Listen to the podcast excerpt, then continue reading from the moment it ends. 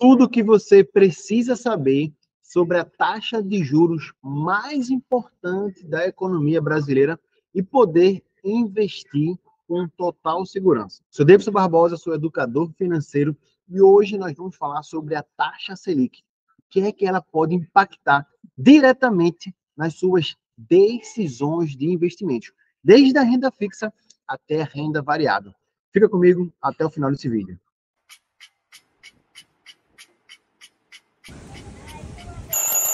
Se você gosta de finanças e investimentos, não se esqueça de se inscrever no canal, deixar o seu legal e compartilhar esse vídeo com mais uma pessoa.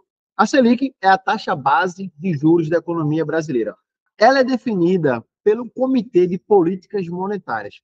Várias pessoas importantes da economia se reúnem, dá uma analisada geral em tudo, principalmente na inflação, e aí decide se a taxa de juros vai manter, não vai mudar nada, como estava acontecendo, ou se ela vai estar tá caindo meio ponto, como aconteceu nas últimas três vezes já.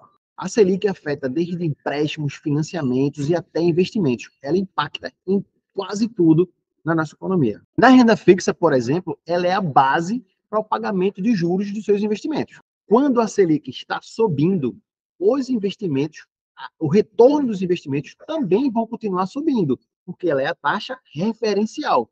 Dela sai, por exemplo, a taxa CDI, que é um pouquinho menor do que a Selic, mas elas andam juntas.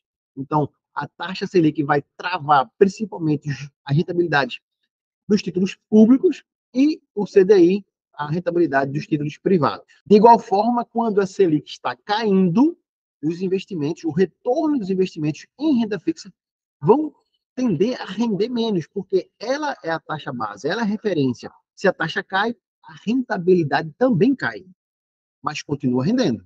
Um CDB do banco Sofisa, que rende 110% do CDI, por exemplo, tem vídeo dele aqui já no meu canal também, ele vai render 3,5%. Por quê? Porque a Selic, na gravação desse vídeo, está travada em 12,25%.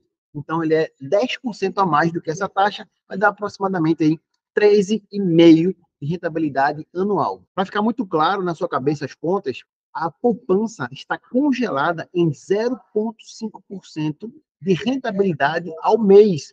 No acumulado do ano, vai dar 6 e pouquinho. Essa rentabilidade da Selic a 12,25%, investimentos comuns de renda fixa, que renda pelo menos 100% CDI, vai continuar dando praticamente o dobro de rentabilidade quando comparado à poupança. A Selic também afeta os investimentos de renda variável, mas de forma indireta. Perceba, quando a Selic sobe, os custos dos empréstimos também sobem. As empresas normalmente pegam crédito, se endividam para poder rodar a sua, a sua, o seu negócio. Então, com a Selic alta, as empresas têm que pagar empréstimos mais caros, mais onerosos. Isso impacta diretamente no lucro das empresas. Numa análise mais minuciosa, para quem está analisando as ações, percebe que as empresas estão tendo menos lucros, com isso, as ações ficam menos atrativas e as pessoas deixam de investir em alguma empresa ou outra. Deixando de investir em uma ação ou outra, as ações, a lei da oferta e da procura do mercado vai impactar direto nisso, vai fazer com que as empresas vão caindo de preço também. O contrário também é verdadeiro. Quando a taxa Selic cai, proporcionalmente falando, a empresa que tem um empréstimo que é associado à taxa Selic, que é a taxa base, vai estar sendo menos oneroso para a empresa pagar aquele empréstimo. Quando aquele empréstimo está ficando mais barato, a empresa começa a aumentar os seus lucros. Isso é saudável também e faz com que as pessoas comecem a investir mais em renda variável, porque as empresas estão tendo mais lucros, porque os, o crédito que ela pegou, o empréstimo que ela pegou, está ficando mais barato. Nos nossos investimentos funcionam basicamente em dois pontos principais. Primeiro ponto, você precisa ter objetivos e metas muito claras. Se você tem investimentos para algum objetivo para vencer, para acontecer daqui a um ano, a dois anos, você vai continuar aplicando em renda fixa, talvez agora tentando um pouquinho mais de pré-fixado, porque o pré-fixado vai ganhar aquela rentabilidade ali, enquanto a Selic está com a tendência de queda. Isso no prazo de um ano, dois anos, ainda é uma forma inteligente de pensar. Vou mostrar aqui para vocês o site direto do Banco Central. Eu estou aqui, pessoal, no site do Banco Central. Tá? A informação principal aqui do site é justamente a queda da taxa Selic, que caiu para 12,25 no dia 1 de novembro. É por isso que eu estou fazendo esse vídeo aqui. Estou até viajando, mas eu parei para fazer esse vídeo aqui para vocês. Quando você vem aqui, ó, no cantinho direito, descendo um pouquinho mais, nós temos aqui a taxa Selic a 12,25. Esse gráfico aqui, ó, com essa tendência de queda. Deixa eu abrir aqui para vocês. Taxa Selic, pronto.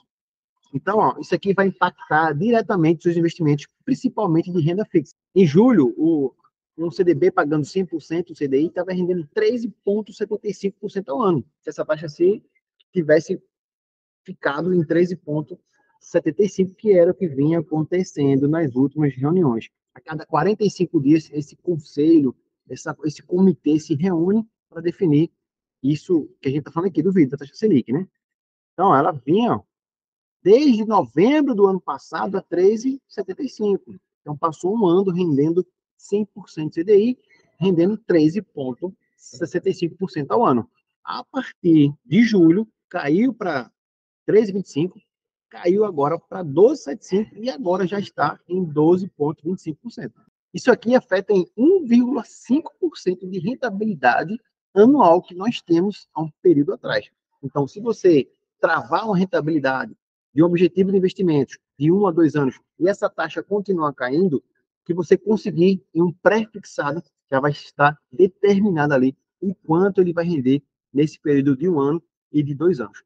Mesmo assim, se você quiser continuar focando nos investimentos pós-fixados, que é o que vai acompanhando a taxa Selic, ainda é muito bom, porque essa taxa está acima de dois dígitos. Isso aqui vai dar pelo menos 1% de rentabilidade ao mês. Então, entender quais são os seus objetivos faz total sentido para a gente alocar ou não em pré-fixado, alocar ou não em pós-fixados. Se você está pensando em algo mais longe, para uma aposentadoria, para a, a, faculdade do seu filho, que vai estar daqui a 10 anos, 15 anos, a gente pode mesclar um pouquinho mais ainda usando a renda variável. Então, os seus objetivos vai, vão impactar diretamente nas escolhas dos investimentos. E o segundo grande pilar, a segunda grande informação que nós temos que carregar, independente da, da taxa Selic subindo ou descendo, é a diversificação.